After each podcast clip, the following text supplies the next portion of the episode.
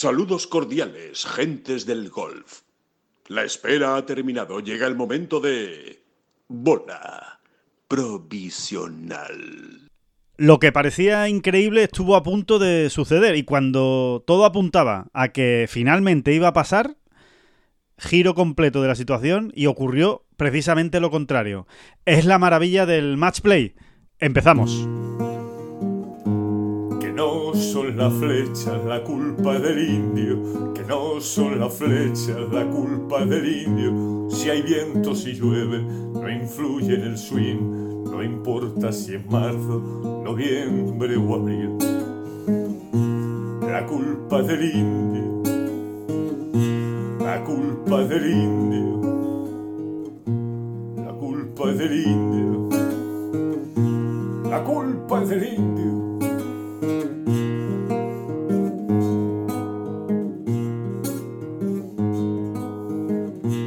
Hola, ¿qué tal? Muy buenas, saludos a todos y bienvenidos a esta bola provisional de lunes 27 de marzo, justo después del Campeonato del Mundo Match Play, justo después del último Campeonato del Mundo, el último World Golf Championship Match Play. David Durán, muy buenas, ¿qué tal? ¿Cómo estás? Veremos, veremos si es el último. Ojo, ¿hay primicia? Hay, primicia, hay primicia, hay primicia mundial. Vamos. Hay primicia mundial. ¿Con qué fuerza? ¿Con qué fuerza arranca esta bola provisional? Vamos ya. A ver, todo apunta a que en 2025, sí. es decir, no habrá, no habrá. 2024, ¿no? No, decía que todo apunta a que 2000, en 2025 volveremos a tener un, torneo ah, como mm, este. Sí. Evidentemente no se llamará World Golf Championship, no será Campeonato del Mundo como lo entendíamos, pero un gran torneo de match play eh, que se ausentará, parece ser, en 2024, ahora lo explicamos, Sí. y volverá en 2025. ¿Por qué? Pues porque, como venimos diciendo en los últimos meses, eh, cada vez que habla Rory McIlroy, eh, ya no es ni leer entre líneas, es eh, estar un poco atento a lo que dice. Sí, porque habla muy claro, la verdad. Sí, sí. Habla muy claro y, y, bueno, como que se ha erigido un poco en portavoz y, y- y va soltando noticias, ¿no? Así que la primicia es de Rory, no, no, no nuestra.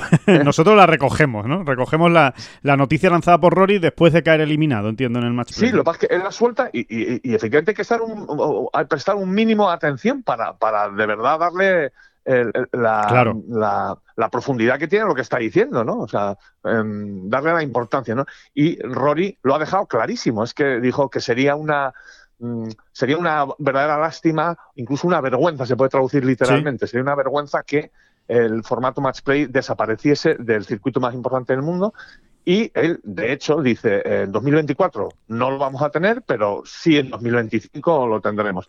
¿Por qué dice esas cosas Rory? Bueno, pues lo hemos venido diciendo estos últimos meses y aparte que es que nos hemos equivocado muy poco, eh, todos con Rory, ¿no? Eh, es decir, cada cosa que ha ido diciendo, más o menos, cuando no exactamente se ha cumplido, ¿no? Eh, cada cosa que él iba avanzando, ¿no? Y, y como nadie le ha preguntado por ello y lo ha soltado así, pues hay que, eh, hay que pensar eh, con muy poco miedo a equivocarse que eh, esta semana, o probablemente esta semana, él, eh, o sea, ya hay conversaciones, ya hay un plan sobre la mesa respecto a, a un gran torneo match play y, y- y que, y que muy probablemente lo tendremos en 2025. Exacto, ¿no? O sea que eh, es, digamos que es un año sabático, ¿no? El, el match play o el, o el gran torneo match play se toma eh, un año sabático que va a ser 2024 y, y volverá en 2025. Lo que queda por ver, eh, David, evidentemente, porque hasta ahí no llegó Rory McIlroy, porque evidentemente yo creo que tampoco se sabe a día de hoy, es en qué situ cómo va a volver, o sea, qué, qué- qué- tipo de torneo va a ¿Cómo- ser, sí, dónde se va a ¿Cómo, jugar. ¿Dónde? ¿Cómo? ¿Dónde? ¿Cuándo? ¿eh? Todas las, Claro. todas las, las W en inglés, ¿no? Del, del periodismo. Todas las, las entradillas, ¿no? Nos han roto la entradilla de momento.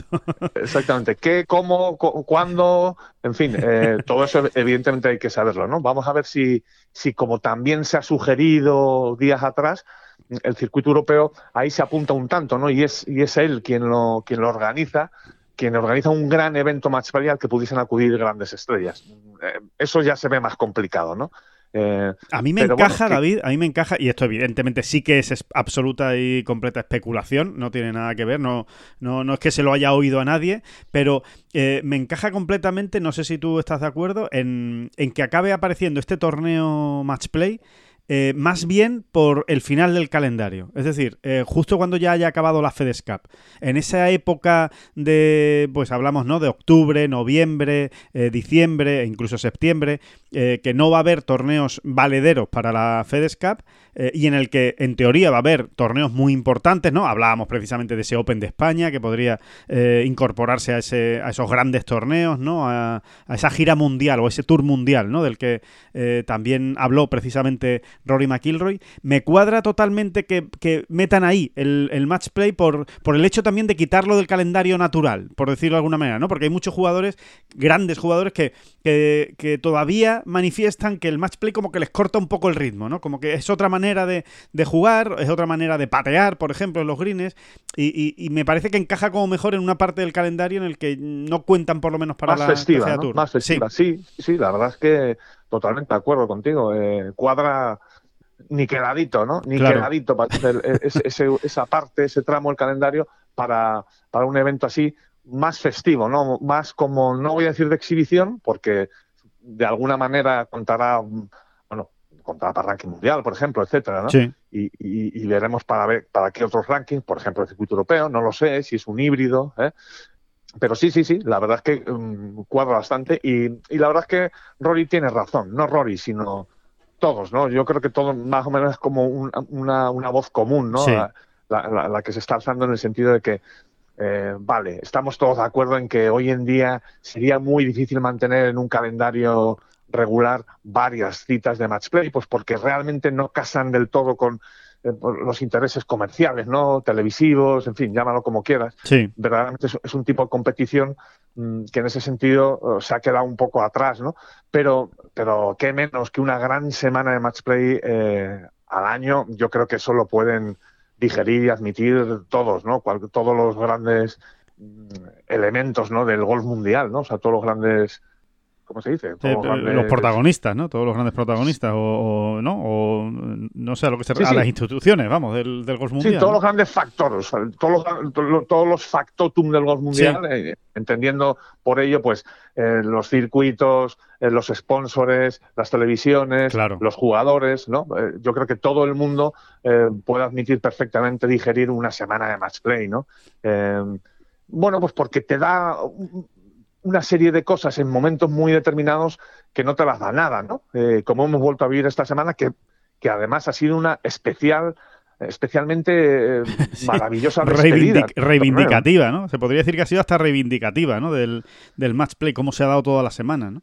Sí, es verdad que la memoria es muy corta y ahora es que uno, ahora me preguntas por el, este mismo torneo en 2011 y es que no te acuerdas de nada. Eh, ¿Me escuchas? Sí, ahora sí, ahora sí, pero se, ha cortado un poco. Sí, sí, sí, sí, sí, continúa. Sí, que, el, que, el, que efectivamente no nos podemos no podemos poner en pie ahora todas las ediciones, pero sí, pero sí, ediciones, ¿no? pero sí es verdad que, existe la sensación, ¿no? De que ha sido una de las más bonitas. Sí, sí, más bonitas, más interesantes, más completas, ¿no? Con tanto gran jugador, em, ya no solo por ranking mundial, sino por estado de forma. Em, jugadores que venían pegando fuerte y que han estado ahí eh, junto o mezclados con, con, bueno pues con los números uno, dos y, eh, con los primeros espadas del golf mundial. En fin, mm, ha sido verdaderamente impresionante, ¿no? Ese hecho insólito que, se, que no se había producido nunca y justo se va a producir en la última edición, que es el hecho de que las dos semifinales, los, los dos partidos de semifinales, tengan que llegar a un desempate, tengan que pasar del hoyo 18. Eso no había ocurrido nunca, ¿no? Eh, porque realmente es muy bien que ocurra, ¿no? El desgaste que, provoca. De hecho, muchos años las semifinales se, dilucidaban muy pronto, sí, es verdad, es verdad. Fueron partidos con resultados muy abultados y esta vez, ¿y qué dos partidos teníamos además? ¿no? En fin, yo creo que ha sido todo tan redondo. Eh, una vez más, ¿nos calamos la boina? Pues sí, eh, para nosotros lo, absolutamente redondo hubiese sido que yo no hubiese estado en esa pelea también de, de los cruces, ¿no? De la fase de cruces. Pero bueno, hay que reconocer que el torneo ha sido una pasada, ¿no? Una pasada. Bueno, es que hemos estado a, nada, a, poquísimo de, ver una final entre el número uno y el número dos virtual. Es verdad que, que Rory todavía no lo era, pero ya, ya, ya sí lo era, de hecho, cuando disputó las eh, semifinales, porque ya llegando a semifinales superaba a, John en el, en el ranking mundial, con lo cual realmente estuvimos muy cerca de ver una final del Campeonato del Mundo Match Play entre el número uno y el número dos, lo cual es algo absolutamente increíble. O sea, que, que los dos mejores del mundo, que, insistimos que esto no es tenis, ¿eh? o sea, que los dos mejores del mundo se enfrenten en la final después de eliminar o de jugar siete partidos eh, cruzándose con, con, tantos jugadores, eh, habría sido realmente increíble. Y, y sobre todo, eh, esa última también pirueta en las semifinales, ¿no? Cuando todo parecía apuntar hacia esa final Scheffler-McIlroy, pues resulta que le dan la vuelta a los partidos Sam Barnes y Cameron Young. Eh, se acaban metiendo en esa final, acaba ganando eh, Sam Barnes, eh, pues precisamente en la final quizá David ocurrió eso que tú estás diciendo ahora, ¿no? El, desgaste de toda la semana, eh, la dificultad de todos los partidos, de, bueno, pues desgaste mental y también físico, ¿eh? Pues son muchos partidos, son dos días seguidos, el sábado y el domingo jugando 36 hoyos. Y al final, pues eh, acabó ganando fácil eh, Sam Vance porque, bueno, pues Cameron Young eh, no pudo más. aguantó hasta donde aguantó y encima Sam, y encima, Sam Vance se hartó de, de hacer verdes. O sea, es que, es que lo reventó. Claro, es que que van por ahí los tiros también. Sí. Lo explicaba Cameron Young ¿eh? después en, en, rueda de prensa. Decía, claro. bueno, sí, sí, el desgaste, es verdad, todo lo va pesando, todo, todo lo, lo, llevas ahí sobre la chepa, como quien dice. y que te ha vuelto loco. Te encuentras, te encuentras, con un tío que se vuelve loco y te hace ocho verdes, seis verdes, yo qué sé, en los, sí, en los últimos diez hoyos, ¿no? Sí, sí, eh, y, y, es cierto, Cameron Young realmente es prácticamente no dejó de patear para, para, para Verdi en, en, casi ningún green, ¿no? O sea, realmente estuvo ahí, pero no metió los que hay que meter y ya sabemos cómo funciona claro. esto, ¿no? Eh, eh, en el momento oportuno hay que estar, ¿no? Scheffler, ¿qué, ¿qué, vamos a decir de Scheffler? ¿no? En ese hoyo 13 de la semifinal es que tiene un pad de 4 o 5 pies para eliminar a San Bas y meterse por tercer año consecutivo en la final. Qué bestia. Eh, y lo falla, ¿no? Y lo falla. O sea, realmente es, es, es bueno, match play puro y duro, sí. ¿no? Es, Sí, porque es una maravilla, ¿no? claro, recordemos que ahí Scheffler se ponía tres arriba, tres arriba en el hoyo 13 a falta de cinco hoyos, es decir, se metía, eh, como bien has dicho David, en la, en la final y a partir de ahí lo falla y ya todo le empieza a salir al revés. Eh, y lo mismo, Sam Van se pone a hacer verdes como si no hubiera un mañana y, y Scheffler eh, acaba, acaba palmando, acaba perdiendo el, el partido en, el, en, lo, en un largo playoff también. Y visto lo visto, creo que Sam Barnes es el merecido ganador, porque en, porque llegó muy bien hasta, hasta, ese domingo final, ese duro domingo final, y, y, el domingo, o sea, en la jornada dominical, fue el mejor jugador sobre el campo, sí. con diferencia, ¿no? Me da la sensación. De hecho, bastante mal lo pasó con Sheffield cuando realmente el partido había empezado de otra manera y lo llevaba él eh, mucho más que encarrilado. Es que tuvo un par para ponerse cuatro arriba en cuatro hoyos, sí. que hubiese sido un auténtico mazazo, y luego ya apareció ese Sheffler eh, puñetero que todos conocemos, ¿no? O sea, de, de repente vas tres arriba, te mete un par de, de, de 10 metros, eh, no sé qué, a probar y, y, y, ya se tacha encima, ¿no? Que es lo que le, le ocurrió a San Barnes, ¿no? Mm, pero, pero si Sheffler decía una cosa, no he tenido mi mejor juego y la verdad es que parece que en este sentido no está diciendo la verdad. Sí, ¿no? sí, no sí, hemos visto a, en su. Eh, o, sea, o, o, o, de una manera consistente con su, con su mejor, con su versión A, digamos, ¿no? Con su mejor versión. Estoy de acuerdo. Sin embargo, Vaya, vaya tipo, ¿eh? Sí. Vaya tipo. Sí, sí, lo cual, lo cual da todavía más miedo, David, en realidad, sobre Scotty Scheffler, porque eh, yo, vamos, sincera, si a mí me preguntan, oye, ¿quién ha sido el mejor jugador de las semifinales? Eh, de, de, los que se han metido en semifinales, de los que han llegado a semifinales, ¿quién ha sido el mejor? Bueno, pues yo creo que sí, estoy de acuerdo contigo, diría Sam Vance, eh, Cameron Young también ha jugado muy bien, eh, incluso ahí Rory también ha jugado muy bien. Es que yo creo que esos tres han jugado mucho mejor que Scheffler, y Scheffler se ha metido en las semifinales. Eh, es absolutamente increíble la capacidad de supervivencia que tiene este jugador sin transmitir el, eh, el, que parezca que está haciendo cosas muy especiales. O sea, da la sensación de que no está jugando especialmente bien, pero es, es como esos jugadores de baloncesto que no necesitan nada para hacerte 20 puntos y 10 rebotes, que parece que no han estado en el partido y han acabado con 20 puntos y 10 rebotes. Porque a mí Scheffler me recuerda eso. Me parece un jugador que no necesita gran cosa para ganarte tres hoyos seguidos. Eh, pues uno que metes tú la pata, más otro otro que te mete una de fuera y otra que deja dada, por ejemplo, ¿no? O que mete un pad de 5 metros y otra que te deja dada y te ha ganado los tres hoyos seguidos. Sí, sí, eh, es brutal. Eh, yo lo, lo comentaba muy bien hace poco cuando como están en plena lucha prácticamente sí. cada semana por el número uno, le preguntaban y, y John Ram decía hace poco, sí, Sheffer, lo que alucina de este tío es que es eso, ¿no? Que estás jugando con él y de no, no, si lo está haciendo bien, tal, pero bueno, que tampoco te va a impresionar y acaba la ronda y dices, ahí va, 67 golpes. Claro. ¿no? Y dices, sí, sí, pues sí, sí, lo sumas los golpes y dices, sí, sí, se ha hecho cinco menos el tío. ¿no? Eh, que eso es un poco lo que más le, alucinaba de, de Pero bueno, por ejemplo, en el de Players yo creo que sí vimos la versión A de Sheffler. ¿no? Sí, sí, sí, es verdad. Y, y, y, esta semana, pues no, no, hemos tenido esa sensación realmente plena. Y, ahí está, ahí está el, ahí está el muchacho, ¿no? Todo un número uno mundial. Todo un número uno, sí, sí, no, lo, no, lo, puede merecer más. Alguien, ¿no? Sí, sí, completamente. También hemos visto una gran versión de McIlroy, eh, David, en toda la, en toda la semana.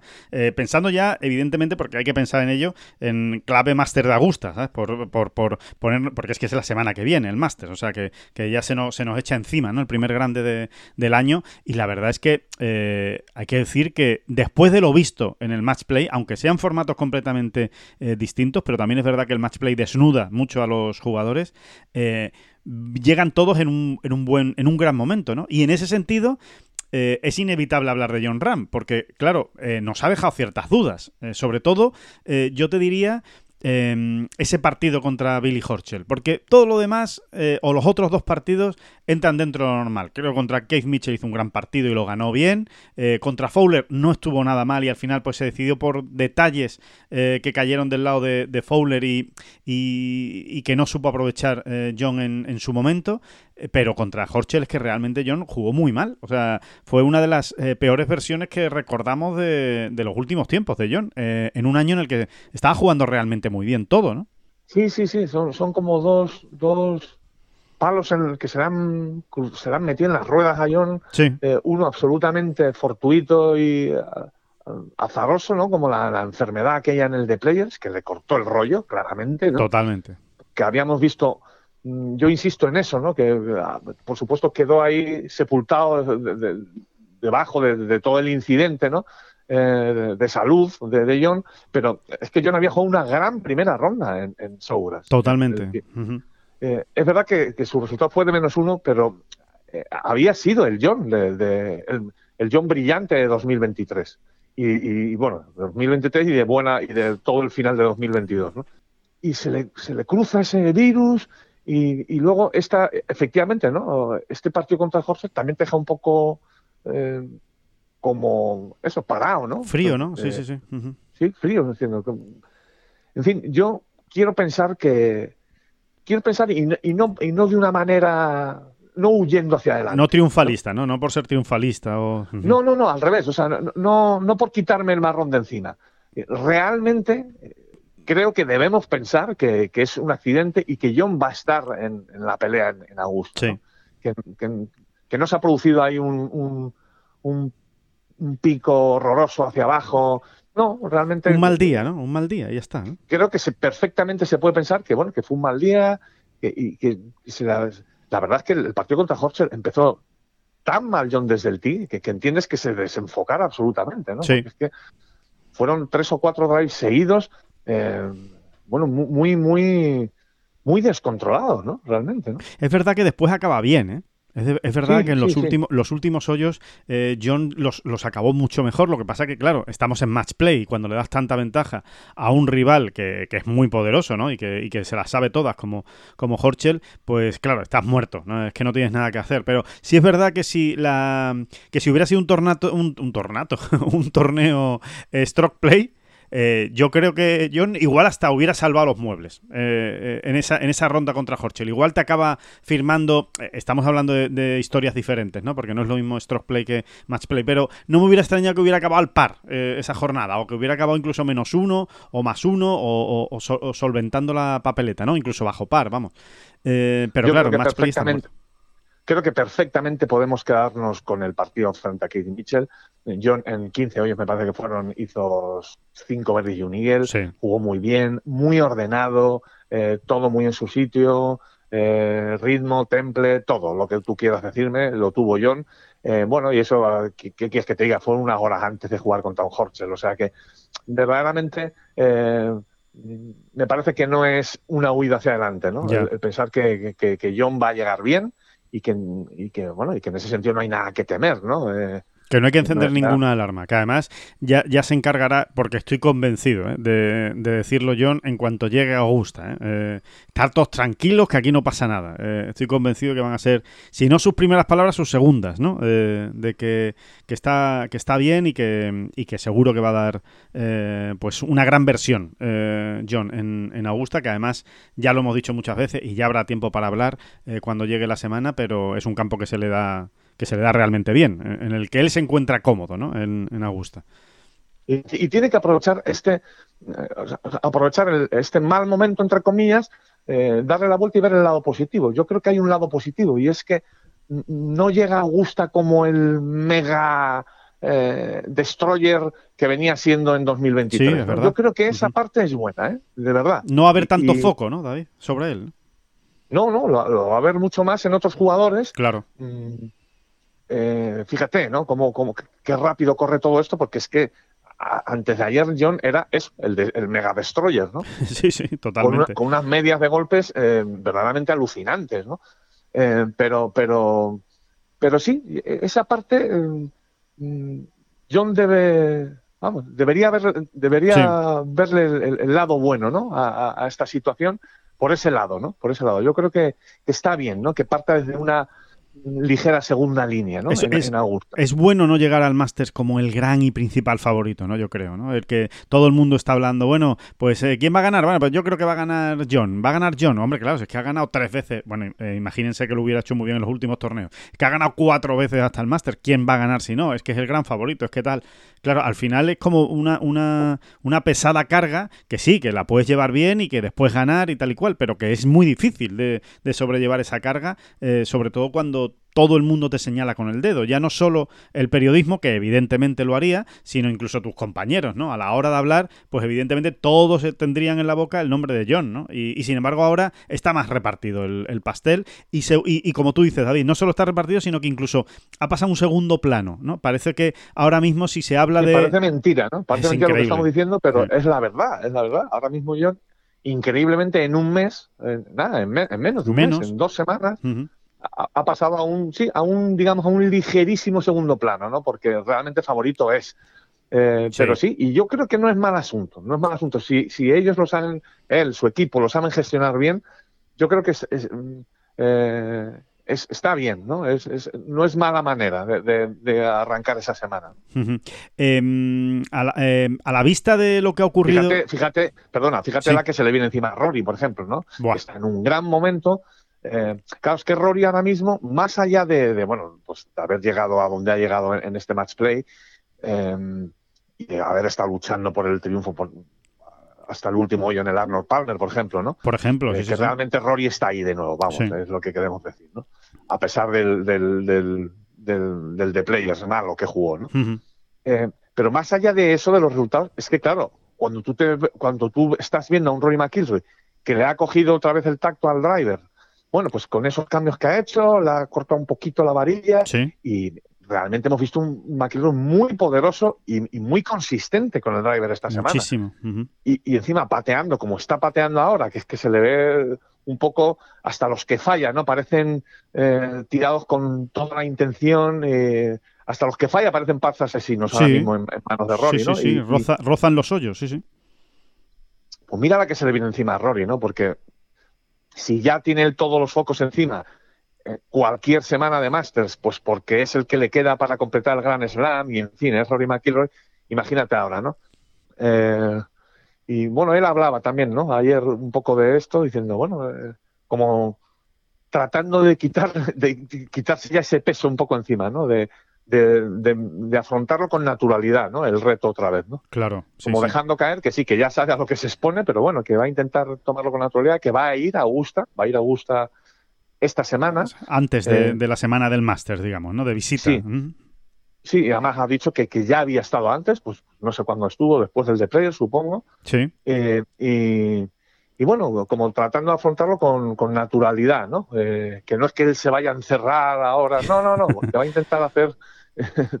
tomar el aire, tomar el aire por allí, por Augusta. Sí, sí, sí. sí. Eh, recordemos que Tiger también ha ido ya, ¿eh? Tiger Woods también ha ido a jugar a Augusta eh, en estos días, eh, concretamente la semana pasada.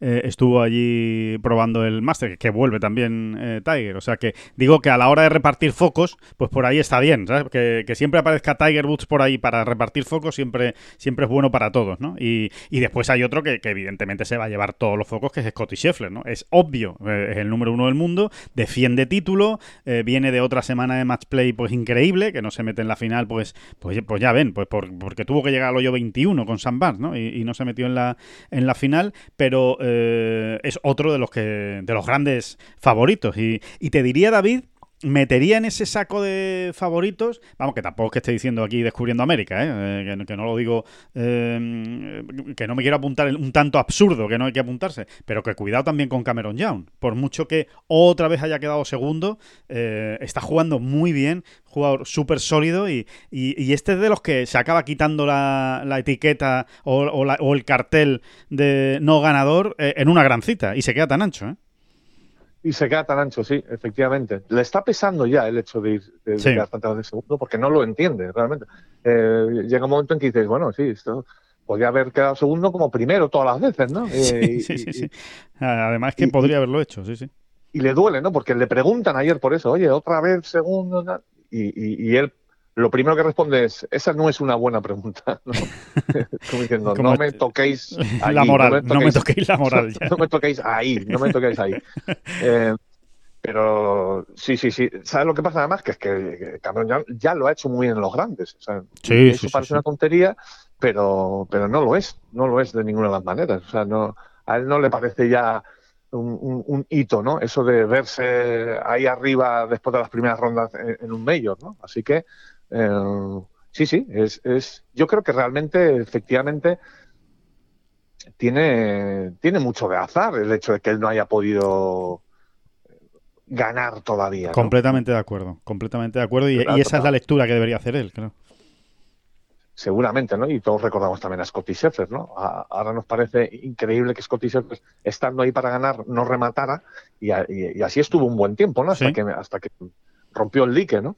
Es verdad, cierto, sí, sí, sí, sí. O bueno, hay otros casos como el de Tony Finau, aunque es que realmente Tony Finau está, yo diría, ¿eh? que un escalón por debajo de Cameron Young en cuanto a potencial, o sea, en cuanto a, a, qué jugador puede llegar a ser. Después ya veremos en qué se convierte cada uno, pero eh, en, qué jugador puede llegar a ser. ¿no? Y es que Cameron Young, hay, hay partes de su perfil como jugador, algunas muy evidentes, otras quizá no, no, no, no tantas, no tanto eh, que, me recuerdan a Dustin Johnson. ah, Dustin Johnson, bueno, buena, buena copia o buen, buen ejemplo. Lo frío que es, y no porque sea un gran pegador también, eh, que, lo es, que lo es, sino en general, ¿no, no te recuerda a ti un poco. A, mí, a mí me recuerda en la actitud, sí, la actitud me recuerda sí, sí, Sí, me refiero a eso. ya, o sea, no estoy hablando técnicamente, swing es muy distintos, etcétera, etcétera, aunque los dos son grandes pegadores, etcétera, etcétera. Sí. Eh, yo creo que es mejor pateador Cameron Young que Dustin Johnson en general y, y, luego me refería así a eso, a la actitud, ¿no? Dos tipos así callados, parece que la cosa no va con ellos. Es verdad. Eh, no sé, con todo lo bueno y, alguna desventaja que tiene eso también, ¿no? Sí, sí, es cierto, es cierto. A mí tienes razón. O sea, no, eh, no lo había pensado hasta que tú me lo, me lo comentaste, pero, pero es verdad. Eh, una, vez, una vez me lo comentaste, ya te fijas en la actitud de Cameron Young y es cierto que, que tiene, una, que tiene similitudes con Dustin Johnson. Te diría que seguramente eh, se enfada un poco más Cameron Young que Dustin Johnson. Todavía, ¿eh? Porque, bueno, es que lo de Dustin Johnson es eh, parece otro planeta. O sea, parece que sí, pero se enfada poco. Se enfada muy poco, por lo menos se le ve poco, enfadado. Sí. Y, y, luego eh, tampoco tiene grandes picos de euforia, como Dustin Johnson. Eso por supuesto, eso por supuesto, sí, sí. Mete un par de Eagle y es que ni saca, saca un puñito, ni lo sacan, ¿eh? O sea, hacen así poquito con la mano, diciendo, venga, sí, seguimos, seguimos. Totalmente, mm. totalmente, sí, sí, sí, sí, es verdad, es verdad. No, no, no, no, no es un gran, no, no es un, no es un jugador muy expresivo, esa es la verdad, ¿no? Cameron Young, eh, a la hora de de celebrar lo bueno, sobre todo, ¿no? Eh, es cierto, es cierto, se parecen, se parecen y desde luego no es mal modelo, ¿eh? para, para puestos a elegir a alguien a quien parecerse, sobre todo por actitud en el campo, ¿eh? Dustin Johnson, que es, que es un jugador muy, muy estable. O sea que, bueno, vamos a ver, vamos a ver lo que ocurre en el Masters. El otro, el otro asunto que nos deja el, el match play, eh, David, eh, decíamos, no encendamos las alarmas con John Ram, tranquilidad, tranquilidad. Vamos a quedarnos también con lo bueno que, hizo en el match play, que fue mucho como ese partido con Keith Mitchell. ¿Sí crees, por ejemplo, que hay que encender las alarmas en modo Ryder Cup? El equipo europeo de la Ryder Cup debe estar preocupado con lo que se ha visto en el, en el match play. Pues, pues es, es, es, un buen debate, ¿eh? es un buen debate. A ver, si algo yo creo nos ha enseñado el golf, o nos enseña el golf casi cada semana y desde luego con el paso de los años y de los lustros, eh, eh, es que todo es más relativo de lo que parece. ¿no? Fíjate, ya, ya, hemos hablado aquí hace unos minutos de, de ese John Ram Destroyer hace nada, ni, hace menos de un mes, ¿no? Sí. Y fíjate qué relativo, ya avisábamos entonces y no estábamos, vamos, y no éramos unos genios, ¿eh? Eh, o sea, cualquiera que, conozca un poco este mundillo sabía que era así. Ya avisamos, de hecho, de eso, ¿no? Oye, John no va a estar así todo el año, ni es imposible, ¿no? Bueno, de, hecho, mm. me acuerdo, me acuerdo, David, que hubo una bola provisional, unas cuantas, ¿eh? pero una concretamente en la que tú decías, a ver, que yo no quiero ser, eh, que yo no quiero ser el triste de la película, pero que lo que más me agobia de lo bien que lo está haciendo John es que más pronto que tarde, o más tarde que pronto, pero en algún momento va a venir la vaca flaca, porque ocurre en golf siempre, con todos los jugadores. Y efectivamente. Sí, sí. Así es, ¿no? Sí. Eh, entonces, desde ese punto de vista, yo creo que hay que mantenerse tranquilos, esperar y, queda, sigue quedando mucho todavía para la Ryder Cup. ¿no? Pero, pero sí es cierto, y lo apuntamos eh, con algún análisis esta semana en Tengol, sí es cierto que, bueno, que, que bueno, que sí, sí que hay algunas, algunos detalles que uno puede ir tomando nota y, y, si quiere, si, si, uno es muy así, pues preocuparse incluso y todo. es, verdad que queda, que queda mucho, pero si la Ryder Cup fuera la semana que viene, por ejemplo, ¿eh? Eh, eh, evidentemente esto no es así, pero si fuera la semana que viene, pues sí tendríamos, o sea, ahora mismo tendríamos que decir que Estados Unidos es favorito al 97% para ganar la Ryder Cup, por el momento en el que están todos los jugadores de Estados Unidos y del momento en el que están los jugadores de, Europa, ¿no? Eh, aquí, la, cuestión, Alejandro, yo creo que es, mm, eh, insisto, desde un punto de vista quizá muy global, ¿no? O sea, mirando todo muy en general. Pero aquí la cuestión, eh, el, el, meollo de la cuestión es que ya desde la Ryder pasada se está hablando de que en Europa, más pronto que tarde, hacía falta una renovación, ¿no? O sea, la aparición de nuevos valores o la confirmación de otros que estaban ahí, ahí, em, como primeros espadas del golf mundial para que Europa realmente volviese a ser un equipo, em, bueno, mucho más fiable. No creo que no lo fuese ¿eh? en la última Ryder Cup, pero bueno, que se igualaran un poco más las fuerzas, ¿no? Sí. Porque eh, el problema está aquí en la comparación. Es que asistimos semana tras semana a, una verdadera cascada de aparición de, de aparición o confirmación, mejor dicho, de, grandísimos jugadores al otro lado, ¿no? En Estados Unidos, ¿no? en el bando estadounidense. Sí, sí. Es que es brutal, ¿no? Es brutal. Entonces, en la comparación, como que te quedas ahí un poco parado.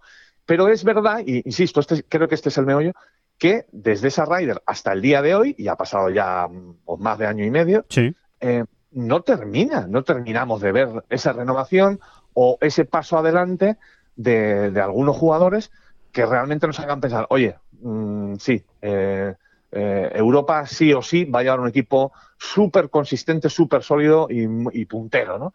Mm, no terminamos de verlo. O sea, yo y, nos podemos mirar, eh, nos podemos, podemos mirar a todos los estamentos. Al del jugador tipo Giogar, que bueno, que por juventud y experiencia simplemente tenía que pasar tiempo para que diesen ese paso.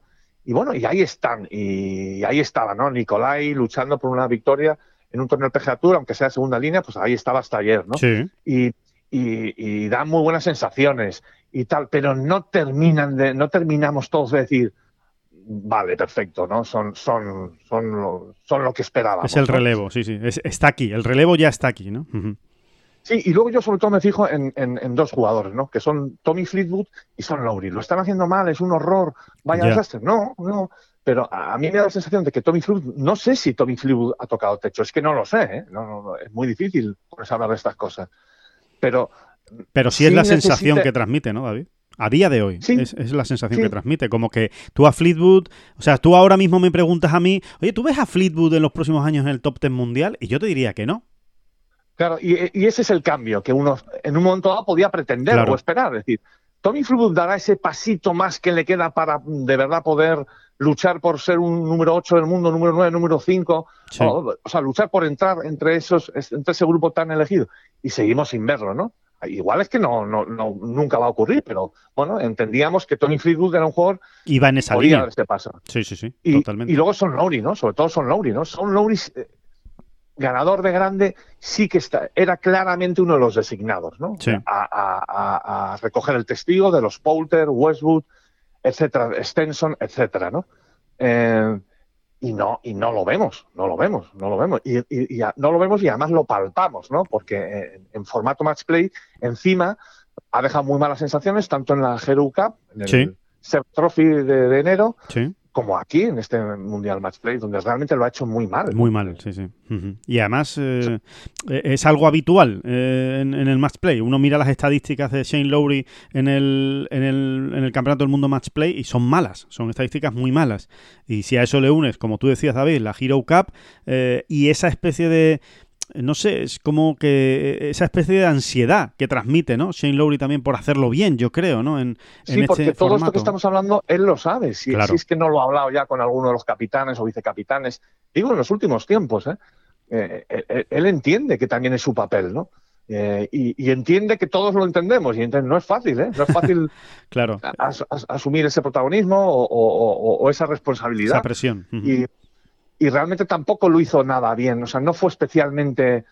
Fue una maravilla verle en la última Ryder, en la de su debut. Sí, pero, los números no fueron tan buenos. No, no, iba un poco como pasado de rosca, ¿no? Eh, Y encima es que él ya ha dicho que es la ilusión de su vida, o sea, que, mm, que no juega para otra cosa que no sea volver a una Ryder Cup, ¿no? Y todo eso, bueno, pues de momento no está creando el- la mejor atmósfera para Sol Lowry, ¿no? Claro. claramente. Claro, sí, sí, sí. Sí, y además en esta, en esta, en esta semana, en esta semana de match play, sí hemos tenido la posibilidad de ver a otros jugadores que, que también a los que también estamos esperando que den ese paso hacia adelante, ¿no? El que, tú digas, bueno, a ver si eh, de verdad, eh, pues por ejemplo, Víctor Pérez, ¿no? Eh, Víctor Pérez, pues es un, es un jugador que ha, que ha ganado este año en Abu Dhabi, que está metido en todas las quinielas para entrar en la Ryder Cup y no y, y ni se le ha visto. Ni se le ha visto en el Campeonato del Mundo eh, Match Play, ¿no? Entonces, eh, te deja también la duda. Eh, Merón sí, Merón sí ha estado bien y al final se ha quedado fuera, eh, bueno, pues, eh, pues, pues de casualidad, ¿no? Como decíamos lo de Cameron Young que no ha ganado todavía igual que podía haber ganado, pues lo mismo, ¿no? Merón perfectamente podía haber jugado y realmente ha dado, Sí, pero- ha dado un buen nivel, ¿no? De Merón, de Merón estamos hablando de un tipo de jugador que ahora mismo no deja de ser más que un, un gran complemento, Un proyecto, un, una- una- un proyecto refrescante, eh, llámalo como quieras, ¿no? Pero estamos hablando de jugadores que realmente puedan convertirse en columna vertebral, porque Ya, eh, en. Europa hace falta eso. Eh, en Estados Unidos van y vienen y tienen un grupo de 30, tren- de 30 jugadores que pueden entrar y salir y prácticamente mantener el nivel. Y en Europa no, no se da así. No se ha dado nunca, ¿eh? En realidad. Eh, unas veces más que otras, ¿no? Pero mm, ahora mismo, desde luego, no. Claro, columna Eh, vertebral, David, hablas de seis jugadores, por lo menos, ¿no? No, hablo de jugadores que, que uno entienda que pueden repetir de una manera más o menos consistente presencia en una Ryder. Cup. Sí, sí, sí. O sea, en este- no le veo en, en ese Claro. nivel. Y, y a los que ves, pues te ofrecen dudas. Podemos hablar de Fleetwood, de Lowry, y también podemos hablar de Fitzpatrick. Él sí, Sí. él sí, después de la última Ryder, eh, eh, dio ese paso adelante. Es decir, eh, que yo soy top ten mundial, gana un US Open, juega de cine, y ahí está. ¿no? Y sin embargo, ahora pues se va acercando a la Ryder y, y no está en su No mejor momento. Yo creo que el Fitzpatrick sí que hay que esperar ya por fin. ese paso adelante, ¿no? Sí, ese paso adelante, sobre todo en una Ryder. ¿no? Ha jugado dos, ha sido absolutamente frustrante para él su experiencia Ryder Cup. Irrelevante. Absolutamente frustrante. Es- eso es algo más que una espina. Eso es una daga que lleva clavada en el hígado, vamos. eh. sí, sí. Totalmente de acuerdo. y, a ver, yo sí creo que de Fitzpatrick hay, hay que esperar, eh, bueno, que sea lo que es, lo, lo que ya Sí. hemos visto que puede ser, ¿no? Un top ten mundial sólido y consistente. Porque ¿no? ahora mismo, David, eh, hablando de una manera lo más objetiva posible, eh, sin, sin- sin ser catastrofistas ni tampoco ser triunfalistas, eh, realmente jugadores del equipo de Europa, de esa base ¿no? de la que tú estás hablando, que transmiten una fiabilidad eh, extraordinaria que tú dices, mira, me da igual con quién le pongan, me da igual que tenga delante a Scheffler, que tenga delante a, eh, bueno, al que sea de Estados Unidos, ¿no? Eh, que, le, que, le, pongas por delante a Justin Thomas, a Jordan Speed, el que sea, y que te ofrezcan esa seguridad, es que tenemos a Rory, John, y yo te diría, yo pararía la lista seguramente en Hatton, y, y, y, y es verdad que está Víctor Hovland, pero Víctor Hovland eh, está dando Hovland demasiado está cali arena. Es que no estamos en un buen momento. Por eso, eh, por claro. eso empezábamos hablando de, de, de, vamos a bajar al suelo y a, y a, pensar que el golf, si te enseña algo, es que es que todo mucho. más relativo de lo que parece, ¿no? Uh -huh. Pero es verdad que no estamos en un gran momento. Ahora mismo viéndolo en clave Ryder Cup, porque Hovland tampoco nos está transmitiendo nada, muchísimo menos esta semana, que ha sido también un pequeño desastrito. Desastre, sí. Eh, y claro, si Hobland. Claro, es que al final uno. O sea, es que esos son los referentes. Vive, y, claro. y, y, estamos a 27 de marzo. Y, tenemos, y, y, estamos viviendo el 27 de marzo. Y el 27 de marzo lo que nos dice es 27 de marzo, ¿verdad? Sí, correcto. El lunes 27 de marzo. Sí, sí. Increíble, San Fermín, por cierto, San Fermín. Efectivamente, San Fermín. Y ahora mismo, eh, claro, uno se puede sustraer ahí al, al, al, rabioso presente. Y ahora mismo, eso, ves a Hobland, ahí, ves a Fitzpatrick y dices, puff, pues tampoco.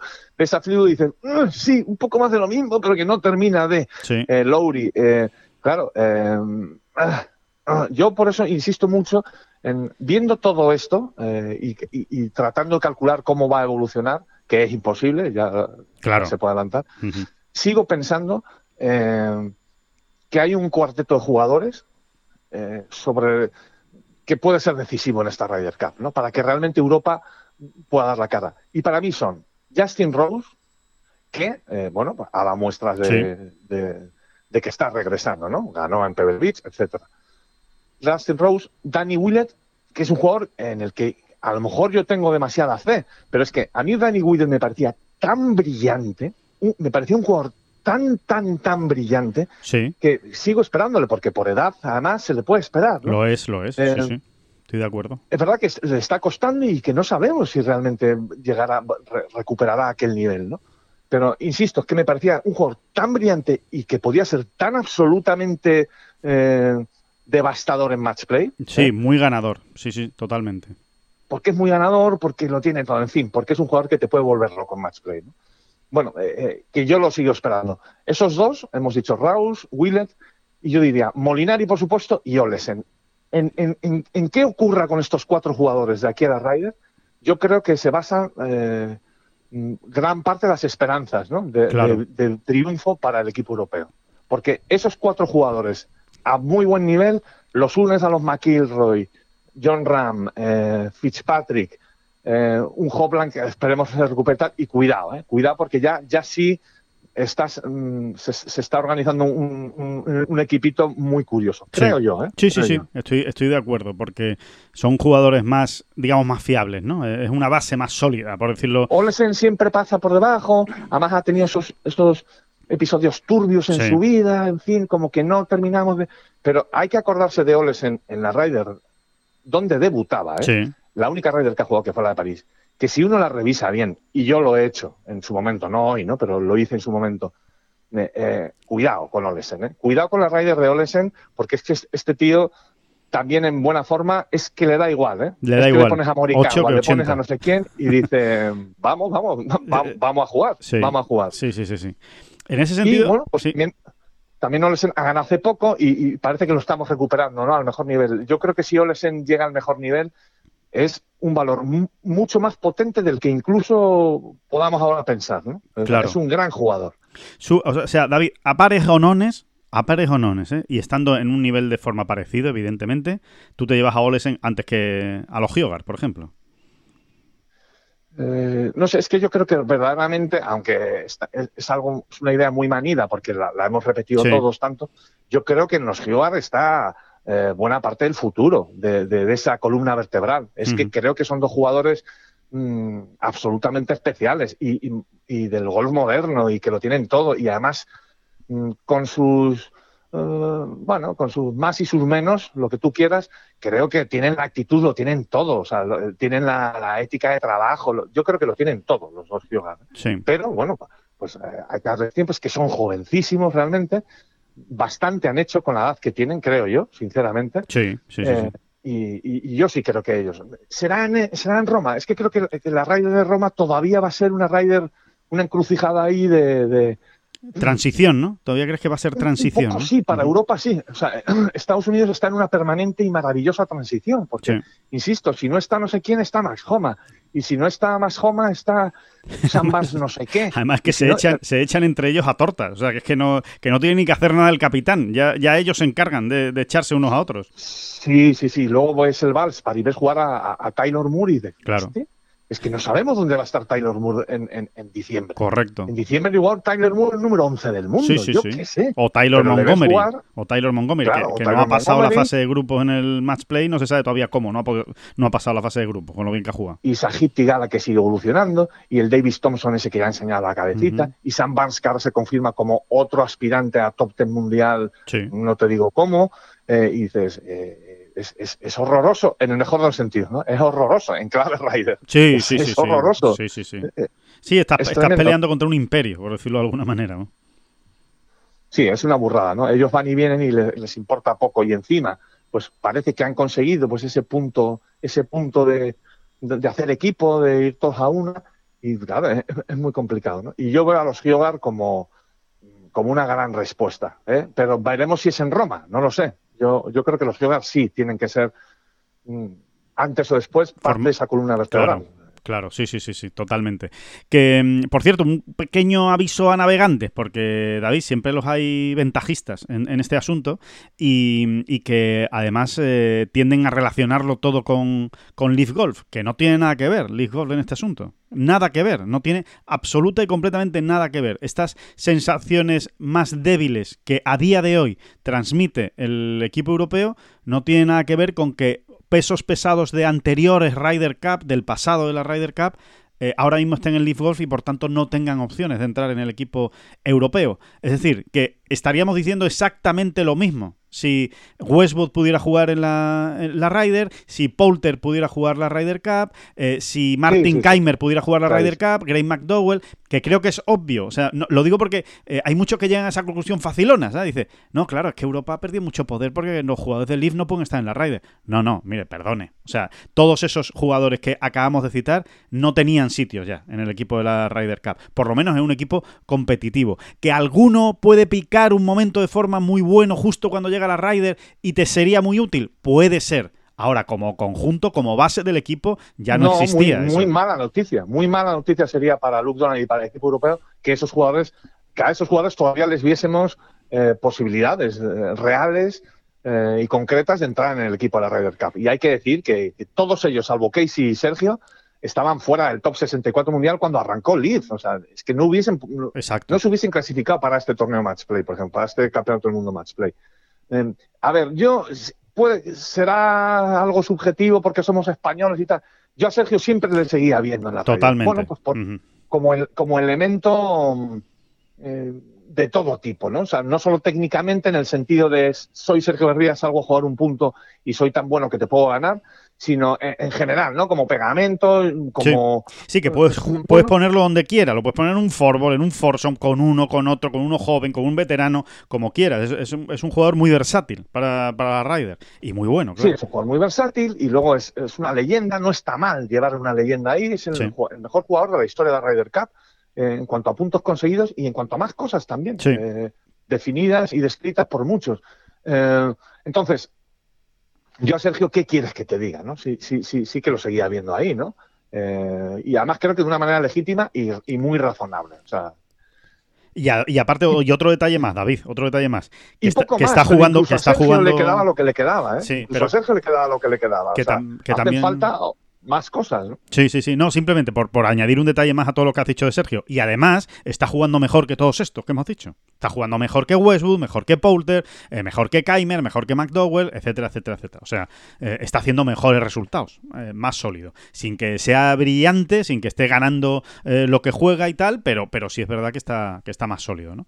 Pero quitando eso, realmente, bueno, es que tenemos el ejemplo más reciente de Ian Poulter. Ian Poulter se ha ido a jugar a Hong Kong esta semana, esta, semana pasada. Estado jugando el Hong Kong Open. Pasó el corte en el número, es decir, por los pelos.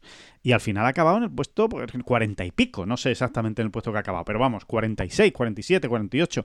Sin ningún tipo de opción de acercarse a la cabeza en un torneo del Asian Tour con una participación más que discreta más que discreta, ¿no? en cuanto a ranking mundial y jugadores importantes, ¿no? Con lo cual, eh, pues sí, oye, que Poulter de repente se enciende y llega a la Ryder y la semana antes está ganando torneos, pues sí, pues entonces pues, pues, lo diríamos, cuando llegue el momento lo diríamos, pero ahora mismo yo creo que es una época pasada del equipo europeo de la Ryder Cup y como tú dices, David, lo que bien haría el equipo europeo en encontrar una nueva base sobre la que sustentar eh, el equipo en, los próximos años, eh, dejando ya atrás el pasado, ¿no?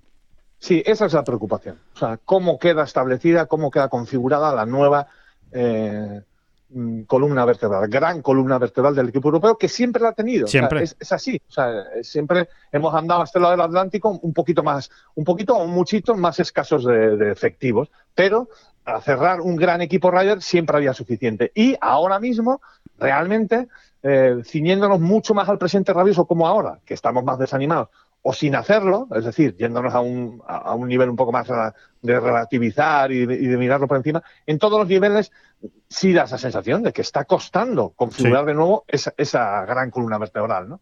Eh, y, y, poco más, porque realmente, aparte de los Giogar, no, yo no veo a top ten mundiales o, o jugadores con proyección de top ten mundiales en Europa Mm, no los veo, no los veo ahora mismo. Y en eso es lo que hay que pensar, insisto. Luego, otra cosa es que los Hyogan, alguno de ellos realmente llegue a tocar top ten mundial, que, ya veremos. Sí, tú te refieres a sólido top ten mundial durante un año, vamos, metido entre los 10 mejores, 15 mejores, eh, octavo, séptimo, sexto, bajas al 12, vuelves hasta el octavo, ¿no? Sí, sí, sí, no, se termina, no se termina de ver. Eh, sí. Y quien dice top ten dice casi top 25. También, ¿eh? también, claro, claro. Es que primero hay que empezar por el top 25.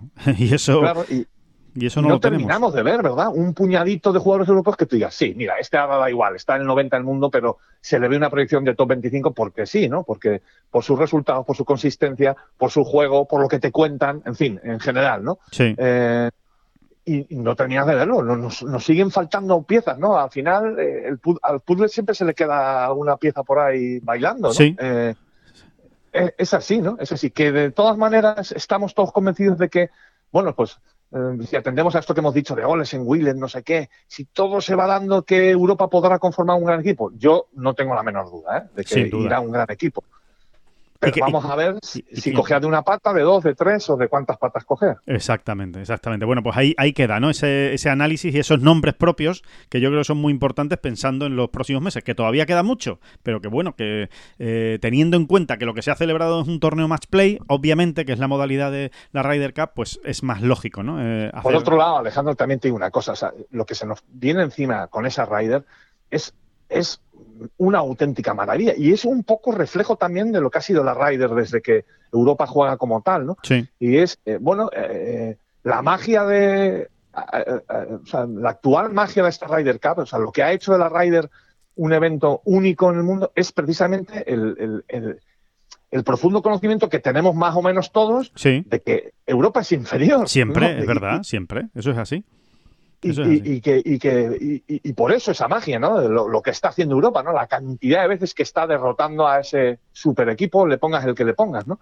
Entonces, bueno, eh, también hay que mirarlo así. Es que yo lo miro también con enorme curiosidad, ¿eh? o sea, realmente eh, es que no, no puedo, no puedo no puedo esperar, ¿no? Para saber cuál va a ser el equipo europeo. y cómo, y cómo le va a plantar cara, ¿no? Y cómo le va a plantar cara al, a, Goliat, en este caso, porque es así. Y es muy chulo. O sea, el asunto es, vuelve a ser realmente eh, muy interesante, muy bonito, ¿no? Luego, si vamos allí a Roma y nos pegan una paliza, pues, pues ya no será tan chulo, ¿no? Ya no, ya, no mola tanto, eso ya no mola tanto.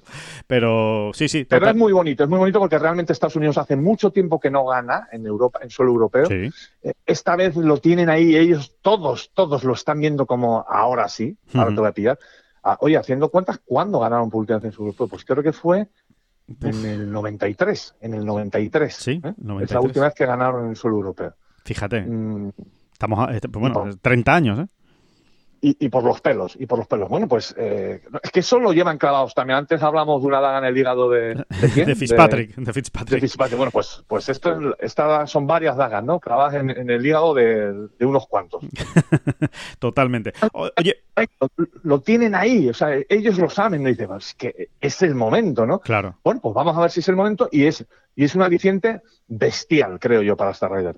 Y, oye, hilando, hilando, hilando, hilando muy fino veremos algún alemán en la, en la Ryder Cup y, y nos explicamos, nos explicamos. Eh, eh, torneo del circuito europeo, el Johnson Worldwear Open en Sudáfrica, ha ganado eh, Nick Bachem o Bachem, cada uno que lo pronuncie como estime conveniente, pero bueno, Nick Bachem en español.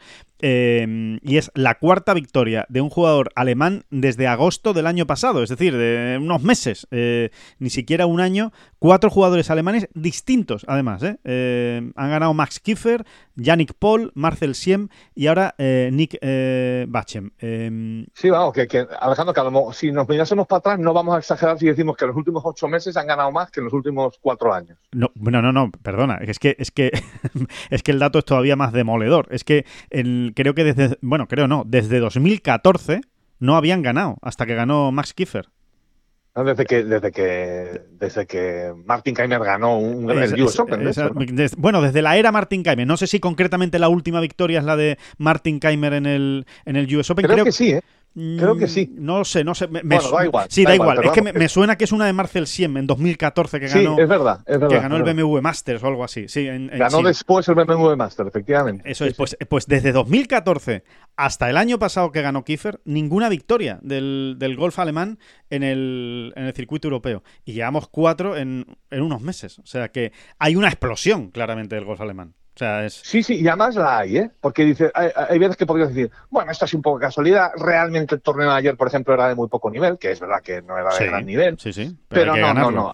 aquí hay algo que, que, uno está viendo, ¿no? Que uno está viendo. Yo creo que se están retroalimentando unos a otros y, verdaderamente está ocurriendo algo con el golf alemán. Y, y, ya que hablábamos de Ryder, buena falta nos hace también ese gran jugador alemán que, que, que prácticamente siempre de los tiempos de Langer y luego que cogió el relevo Keimer, eh, hemos tenido, ¿no?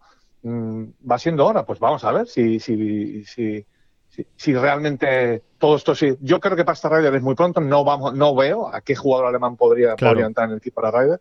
Yannick Paul quizás es el que está más cerca, que el que está más cerca dentro de... Pero, pero porque además en los rankings está cerca, o sea, es que está tercero en la, en la, lista europea. Pero bueno, una cosa es que en los rankings esté cerca y otra cosa es que realmente a día de hoy lo consideremos ¿no? como un serio candidato para, para entrar en la, en la Ryder. ¿no? Claro, uno, ve, uno lo que entiende es que Yannick Paul o se mete él por sus propios medios y es muy difícil. Exacto. O realmente va a tener que estar realmente muy, muy, muy, muy bien para que Donald lo llame, ¿no? Sí, sí, sí. Eh, Tendríamos que. Pero bueno, que, es verdad que también hay que quitarse complejo y quitarse tonterías. Si Yannick Paul está muy, muy, muy, muy, muy bien y es el primero de, de los que sacan fuera, ¿por qué no le vas a llamar a Yannick Paul? ¿no? Totalmente. Eh, al final, el equipo de capitán y vicecapitanes tienen muchísima más información de la que podemos disponer cualquiera, cualquiera eh, en el sentido de cómo es este jugador. Eh, cómo respira, ¿no? Y, y, cómo funciona en momentos de presión, por ejemplo, ¿no? Que al final en una rider, pues yo creo que es eh, lo más importante. Claro, claro. Y en ese, y en ese torneo, David, precisamente en, en, Sudáfrica, pues hemos vuelto a tener,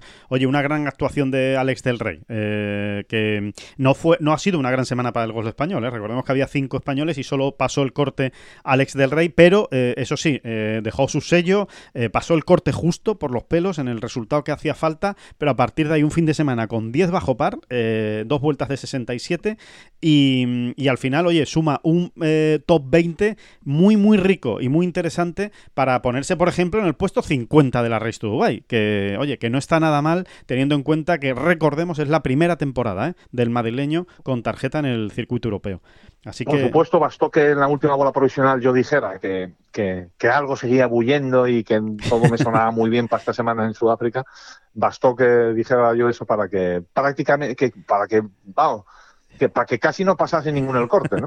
Pero, pero bueno, pero al final ahí está. Lo sigo pensando, sigo pensando que, que, que eso sigue ahí en ebullición. Tranquilidad, tranquilidad. Ocho jugadores en el top 60 de la Race to Buy tenemos, ¿eh? Ocho españoles en el top 60 de la Race to Buy. O sea que bullir, lo que se dice bullir, sigue bulliendo.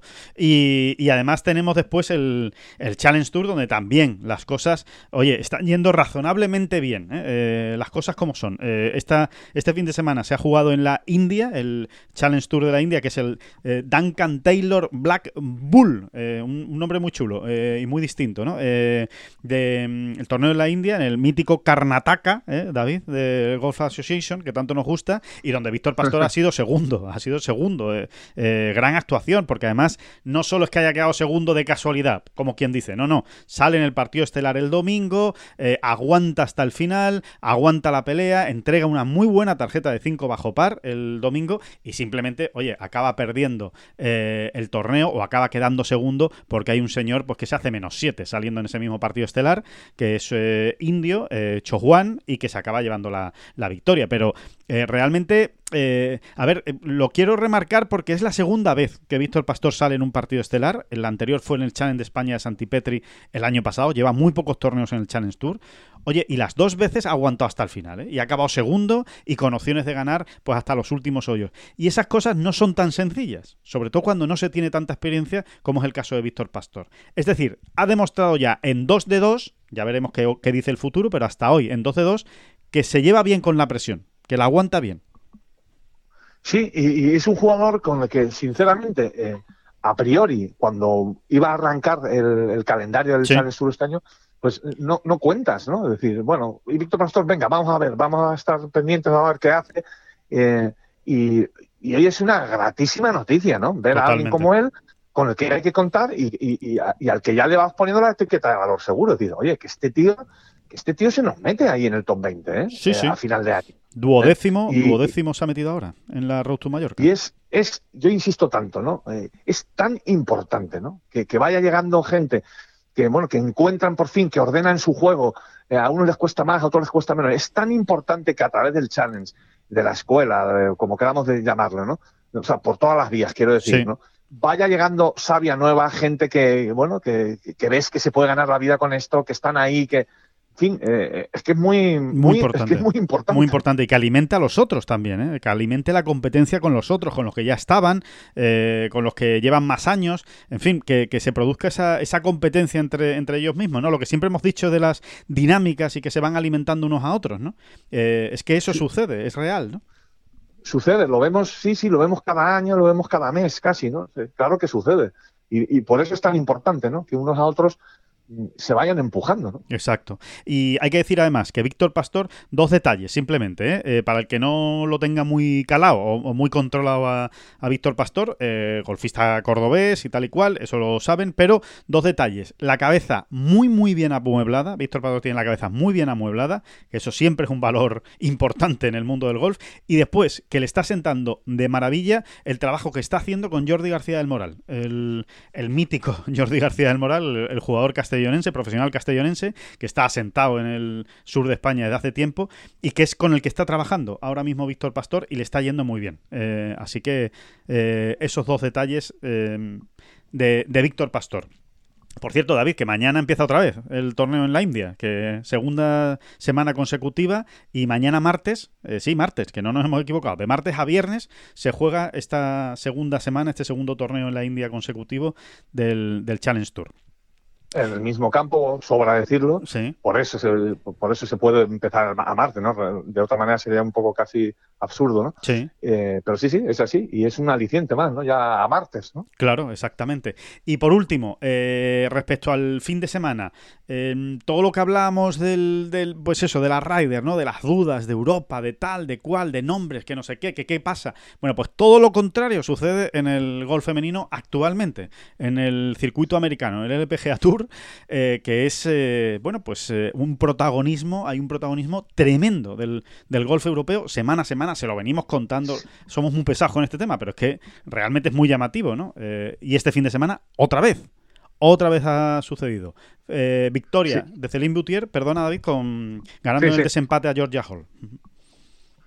Sí, eh, fíjate, llama tanto la atención lo que está ocurriendo en, ese sentido con el, con el golf femenino, que, nos vamos a la otra parte. Eh, el, gran trabajo de todo el equipo, eh, de capitana, vicecapitana, etcétera, va a ser el contrario, el de, frenar la euforia, ¿no? Porque efectivamente, mm, verdaderamente ahora eh, lo que nos lleva a pensar todo lo que está ocurriendo es que la Solheim en Finca Cortesín va a ser no un paseo, pero sí un bueno un torbellino europeo, ¿no? Y y estas cosas, claro, uno ya se pone cenizo, pero creo que en la vida hay que ponerse cenizo de vez en cuando, ¿no? Es decir, eh, vamos, vamos, vamos a... A echarla al suelo. Sí, yo creo que eso tampoco juega a favor, lo que decíamos antes del equipo americano. Si lo ven ahí y dicen, ahora sí, ahora vamos a ir a Europa, vamos a aplastar. Eh, y, ojo, ¿eh? Ojo, porque si la cosa empieza a, no a torcerse, pero no a ir eh, fluida, eh, entonces empieza uno a hacer así, ¿no? Como que le salen granitos ¿eh? en, el costado. Eh, totalmente, Por favor, seamos prudentes y no se nos ocurra nombrar la palabra paliza, que es que ya lo estoy viendo. Es que ya lo estoy viendo. Estoy viendo mm, primeras preguntas de, bueno, ¿y, esto cómo cree, ¿Os creéis, pensáis realmente que puede haber una paliza esta semana? Y, no hay nada más dramático que eso, porque eso se cuelga, se cuelga como ahí en, en pósters en los vestuarios del equipo rival y no hay ayuda en nada. Es que no ayuda absolutamente en nada. Al revés. Hay que ir con, con el perfil bajo y con el ánimo alto, pero con el perfil bajo, que, es lo suyo. Pero sí es verdad que a día de hoy, eh, lo mismo que decíamos antes, ¿no? Si, si, si Estados Unidos es la, gran es la gran favorita para la Ryder Cup, a día de hoy Europa es la gran favorita para, para la Solheim Cup, ¿no? Eso, eso es, eh, es así. Sí, sí. Susan Petersen, la capitana europea, lo sabe, evidente, o sea, no, eh, sería una estupidez negarlo, tiene que estar muy contenta por ella más, pero, eh, insisto, ella tiene que ya eh, em, saber gestionar todo esto, ¿no? Toda esta luz de, de bienaventuranzas, ¿no? Y de, qué y de qué bonito estoy, y de qué buenas somos, y de qué vamos a arrasar. Eso eh, es su principal misión, te diría, fíjate, porque es que lo demás está rodando solo. O sea, se le va a conformar un equipo bestial. va a tener oportunidad de elegir en sus seis selecciones eh, entre un abanico eh, más que interesante y, potente. Así que todo es muy bonito. Pero, insisto, creo que su mayor trabajo a día de hoy, hasta que el mismo día que, que, comience la Solheim Cup, es ese, ¿no? El decir, eh, señoritas, mm, dientes apretados. Dientes apretados que... sí, sí, sí. Y si queremos ganar, vamos a ganar desde el primer punto. Y, venga, ¿no? ¿no? ¿no? van a ir cayendo los puntos automáticamente porque... Hay que ganarlos. Porque porque estemos muy bien situados en el ranking mundial y en los diferentes rankings. Sí, sí, totalmente. Bueno, y, para acabar, eh, David, ya poniendo el broche a esta eh, bola provisional, por supuesto, sección Miguel Ángel Jiménez, quinto eh, de nuevo en, el PGA Tour Champions, en el de Gallery, que se jugó en Mission Hills, que ganó David Toms y que, pues otra vez, otro top ten, otra vez, pues coqueteando con la, con la victoria, Miguel Ángel Jiménez, que se mantiene en el top ten de la Schwab Cup y, por otro lado, no despedir sin recordar que esta semana eh, de hecho, cuando em, eh, bueno, pues cuando emitamos eh, esta bola provisional el próximo jueves, estaremos ya metidos en todo el meollo del torneo. Se disputa el Augusta National Women's Amateur. el, torneo de Augusta de las chicas, de las amateurs, y ahí tendremos a cuatro españolas. Así que ya de, vaya por delante, desearle toda la suerte del mundo a las cuatro, a Cayetana Fernández, a Carla Tejedo, a Carolina López Chacarra y a Julia López. Eh, cuatro españolas metidas en el torneo amateur más importante ahora mismo que se celebra en el mundo junto con el US Amateur y el British Amateur. Oye, yo creo que a la sección Miguel Ángel Jiménez, ¿eh? tan reiterativa, afortunadamente, hay que irle poniendo ya una sintonía, ¿no? La de, se puede poner, por ejemplo, la de, ¿qué le estará pasando al pobre Miguel? Que hace mucho tiempo que no sale. es verdad, es verdad. me lo apunto. me lo apunto, me parece una magnífica sintonía para el, el, Miguel de Probe tiene muy poco. Exactamente, totalmente, totalmente de acuerdo. Oye, que la mm, que muy ilusiona con la selección de Luis de la Fuente? ¿Con la selección española, David? Eh, no, no, pero... no, pero, ¿no? No, es que yo creo que España al final, con, lo que tiene, con lo que hay, con lo que puso de la fuente, con lo que puso Luis Enrique también en el Mundial, puede hacerle frente a cualquiera. Creo que el fútbol mundial ahora mismo está así, de esa manera, y el fútbol español de esta también. O sea, es decir, no, yo no veo una parte tan negativa en el sentido que creo que España puede ganar a cualquiera. A cualquiera. yo también, yo también. Pero es verdad, es verdad que, por ejemplo, en las grandes citas nos faltan esos mm, grandes jugadores. Dos, tres jugadores de talla verdaderamente crack mundial. Creo que tenemos uno, claro que es Pedri, aunque en el mundial no realmente no pudiésemos saborearlo de esa manera. Eh, y creo que el otro tiene que ser este chaval del Celta. ¿eh? Gabriel mm. Veiga, ¿no? Gabriel Veiga. Gabriel Veiga. Eh, yo creo que sí, creo, que ese jugador es jovencísimo. si hablamos del golf y todo lo relativizamos, pues en fútbol un poco de lo mismo. Pero yo a ese muchacho, a día de hoy, ahora mismo sí que le veo condiciones de, ser alguien, un jugador muy especial, muy especial. Y, y, ardo en deseos de verlo en la selección española con Pedri. Creo que con tipos como Pedri eh, y este muchacho. Sí. Em, Veiga y Gaby, o sea, son gente muy joven, ¿eh? Estamos hablando de gente muy joven, sí, sí. Sí, sí, sí. Y, son diferenciales, ¿no? Y, creo que España, para ser más consistente ahí en la excelencia de decir, sí, sí, sí, va, puede ganar el Mundial, puede ganar un Mundial, puede ganar una Eurocopa, mm, hace falta tener a este tipo de dos, tres jugadores a pleno rendimiento. Claro. Perfecto, pues nada. Ahí... Lo veremos, veremos a Veiga, ¿eh? veremos a Veiga en la selección española. A mí me ha extrañado no verlo en esta, ¿eh? A mí me ha extrañado. Bueno, está lesionado, está lesionado. Lo, convocaron para la sub-21 ah, porque, eh, eh, bueno, pues porque tiene 19 años y porque era un partido importante. Vamos, era. Eh, porque va a jugarse el, europeo sub-21 este verano. Sí.